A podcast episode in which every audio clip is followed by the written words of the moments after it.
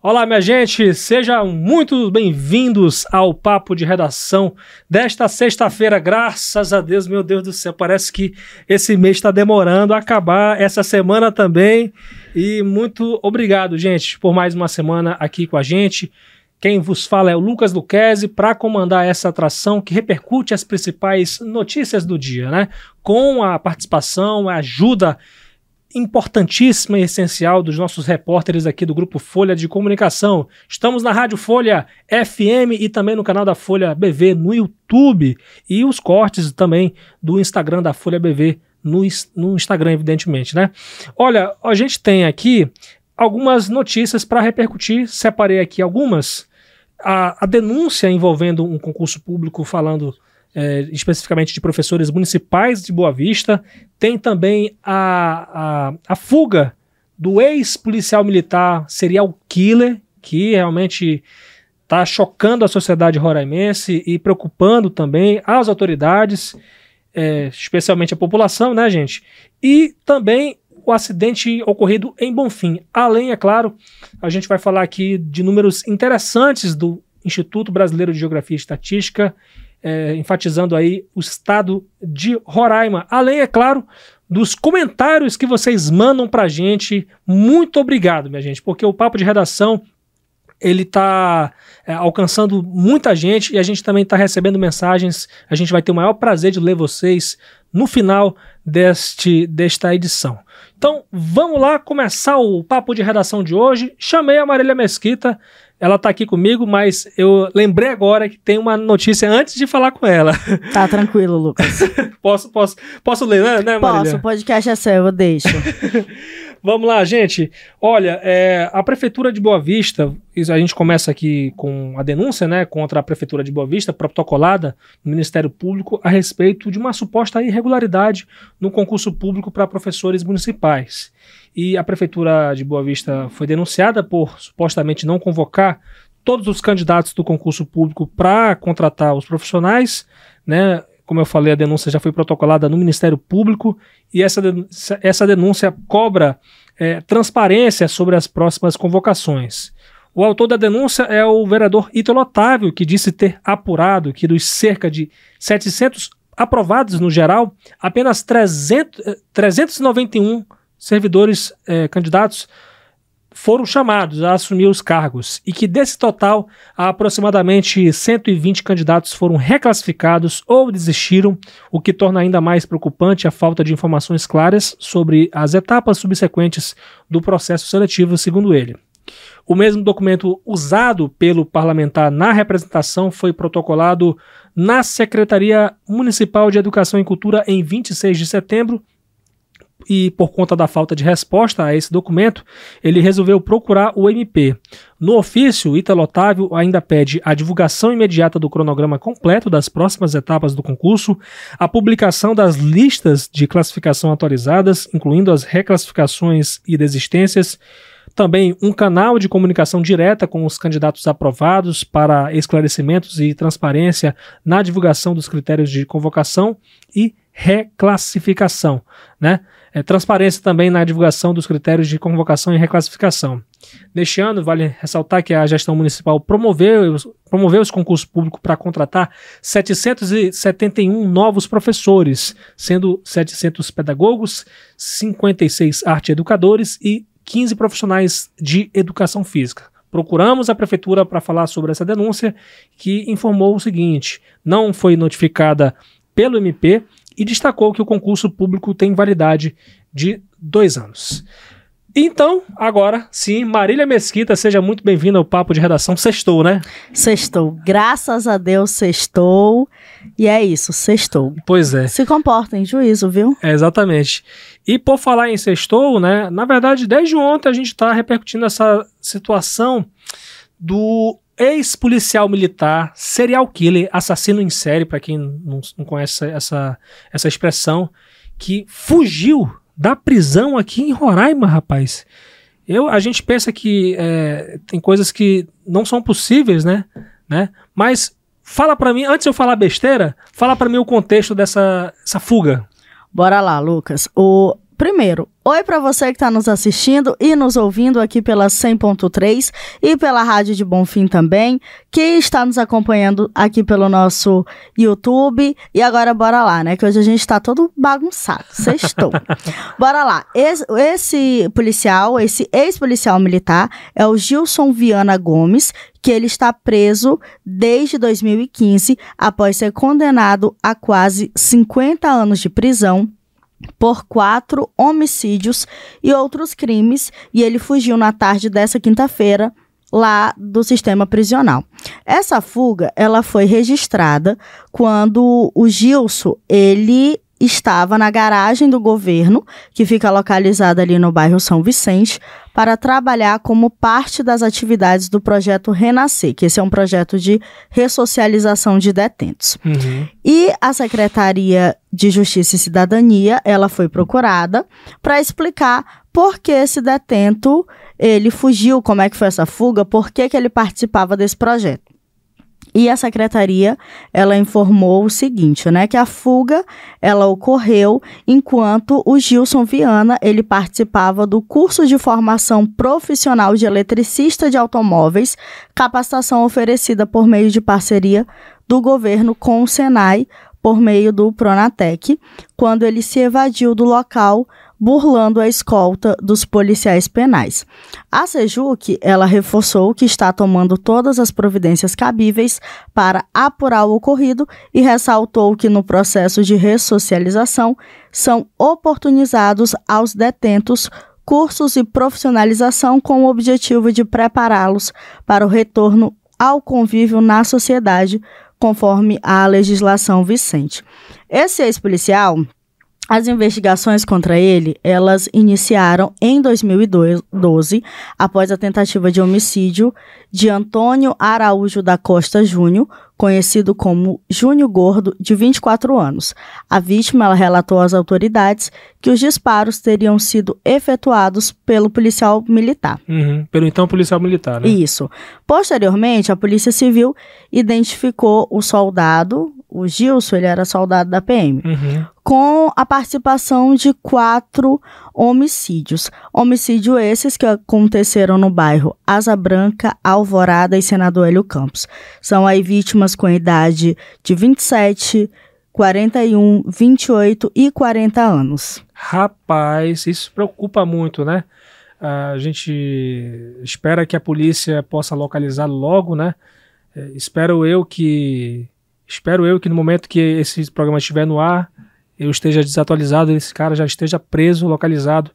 É, porque é preocupante, né? Um rapaz, um sujeito que de altíssima periculosidade por conta das condenações, do que dos processos que ele responde na justiça. É, tá condenado a mais de 50 anos aí por homicídio, tentativa de homicídio. Né, Marília? Então, mostra que é uma pessoa que ela é capaz de matar as pessoas, né? Não tem esse medo. Uhum. E para você que está nos ouvindo, se souber o paradeiro do Gilson Viana, entre em contato com a Polícia Militar através do 190 para que ele seja preso e cumpra aí o restante da pena e responda também por esse crime, né, dessa fuga. Qualquer coisa, se você quiser saber a foto dele, você que está ouvindo especialmente, né? É, você pode acessar o nosso site, folhabv.com.br, tem o nosso Instagram, que a gente mostra para você. É, lá tem a foto é, desse rapaz que está agora é, foragido e espero que, a gente, que as nossas autoridades possam encontrá-lo logo o quanto antes. Marília, vamos mudar de assunto, falar do nosso trânsito assassino.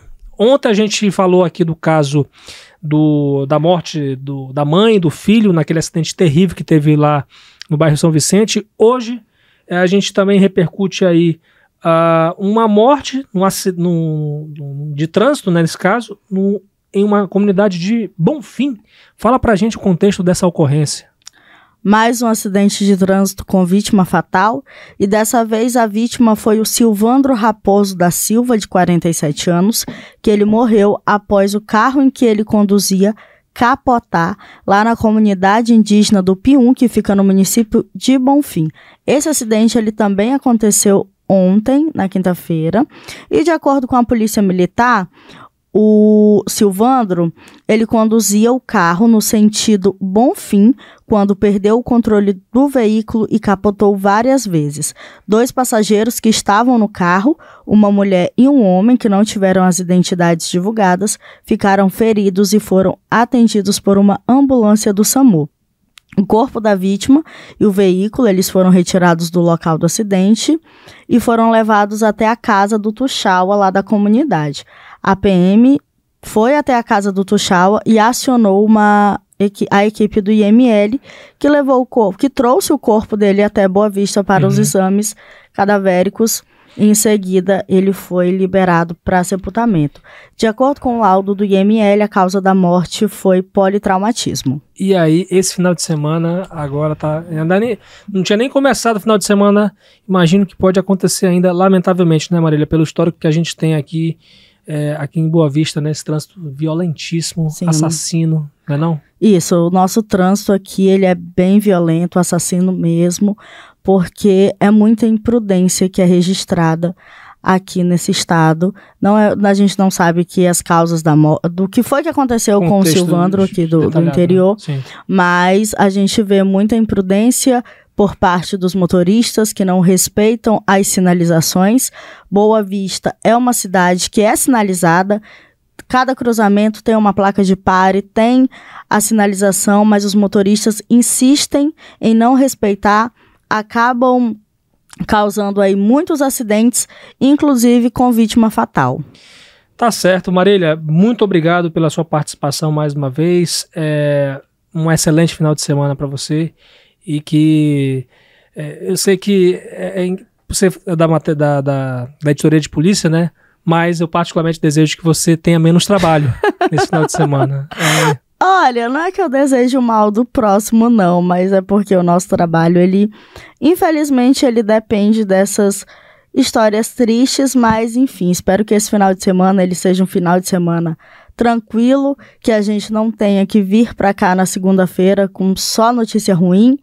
E é isso, aquela história que eu sempre falo, né? Se você não quer aparecer aqui no jornal, na editoria de polícia, se comportem, não matem ninguém, não roubem, não vendam drogas, que vocês não aparecem aqui na, na Folha. Agora, se fizerem coisas bonitinhas, aí vocês aparecem lá na coluna social. certo. Quer mandar um abraço pra alguém, Marília? Ah, um beijo pra dona Marlene, a mãe do Fabiano, que tá nos ouvindo. Pro. Quem que eu mandei beijo essa semana? Ah, pro seu Walter, pra Socorro e pra todo mundo que tá nos acompanhando. Beijo para vocês. Continuem acompanhando aqui o nosso papo de redação. Tá certo então, Marília. Até a próxima aqui. Tchau, Lucas. Bom final de semana para vocês e até a próxima. Seguindo o papo de redação, vocês que estão vendo a gente, a gente está aqui quase como um, um, programa do Jô, né? é o programa do Jô do podcast. Então, é brincadeira, gente. A gente está com essas canecas aqui da, da gráfica, da nossa gráfica. Muito obrigado, gente pela a, a sua nossa gentileza, né? A nossa caneca do papo de redação aqui. E agora fica o mistério, né? Para vocês descobrirem o que, que tem aqui. é, Adriele, seja muito bem-vinda ao nosso papo de redação. A Adriele Lima está aqui comigo. Ela vai falar hoje sobre o, alguns dados interessantes sobre Roraima, dados do Instituto Brasileiro de Geografia e Estatística. O que que essas pesquisas, essas pesquisas novas, elas mostraram sobre a nossa gente? Certo. Tem alguns detalhes, acho que o mais importante é que Roraima tem uma população jovem, uhum. né? A nossa, a nossa população, é quase um terço dela é de adolescentes, né? É de adolescentes e jovens, jovens adultos. Tanto é que a, a, idade média da população aqui de Roraima é de 26 anos. Estou quase lá, faltam só 3 anos. Mas a gente tem uma idade, assim, uma idade média jovem, né? De 26 anos. É, é 9 anos a mais do que a, a nacional mas ainda assim é, é considerado jovem, né? Uma população jovial. Sim, sim. Entendi. e, uh, Mas esse, é, é, esse dado aí é, é, um dado meio que proporcional, porque, por exemplo, se, se, você fazer uma média nacional, juntando todos os estados, né? Isso. É, agora, você separar cada estado, né, calculando aí o, o total da, da população pela né, a idade média e tudo mais, aí dá esse dado aí. Isso, é, isso. Entendi. É, mas a nossa idade, então, seria é um pouquinho acima da média nacional, mas proporcionalmente é a mais, jo é, a mais jovem. É a né? mais jovem, exatamente. Sim, sim. Até porque é, só de Roraima, né? assim, a gente tem uma idade média de 26 anos. Uhum. Mas o percentual maior, né, de 30%, tá, quase 30%, tá concentrado ali com, com os adolescentes, né? Uhum. A, a 29,2% da nossa população, ela tem até 14 anos. Sim, então são de adolescentes, né, que estão aí se desenvolvendo e, e acabam é, influenciando nessa média de 26 anos também. Sim, sim. E o, o município, né, porque é, dá para também analisar por município, é, a gente, o município mais jovem é o Iramutã. Olha só. Metade da população de, de, é, de Uiramutã tem até 15 anos, né? Então isso influencia também. Caramba, que louco, né? Né? É muito jovem. É, muito, muito. 15 muito. anos. É muito jovem. E aí, tipo, é, nós também temos a menor população idosa, acima de 65 anos. Nós só temos 5% da nossa população idosa. Sério? Sério, não é muito Aci- baixo? Acima de 60 ou 65 Aci- anos? Acima de 65 Ah, anos. tá, o IBGE Só considera- 5%. Entendi. É, é muito baixo. Eu É. achei muito, muito baixo. Eu acho que Roraima realmente é um exemplo pro, pro Brasil, né?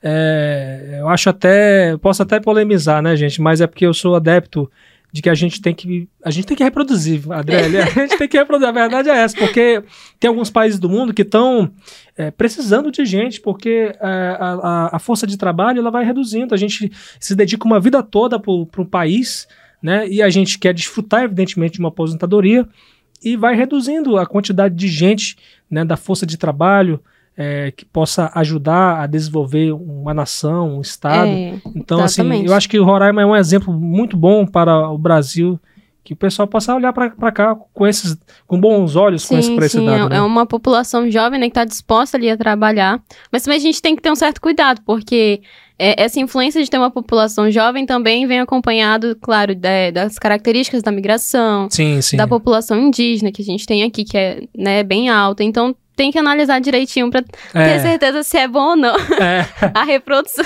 é. Não, é, exa- exatamente. Pois é, tem algum outro dado inter- interessante que você achou em relação à a, a, juventude roraimense? Não, olha, achei- até que achei bem positivo, na verdade, ter, ter uma população jovem, né? Uhum. É interessante pensar que Roraima, assim como tem os seus 30 e poucos anos, a sua população também é jovem, vai acompanhando esse fluxo de desenvolvimento. Tá É certo.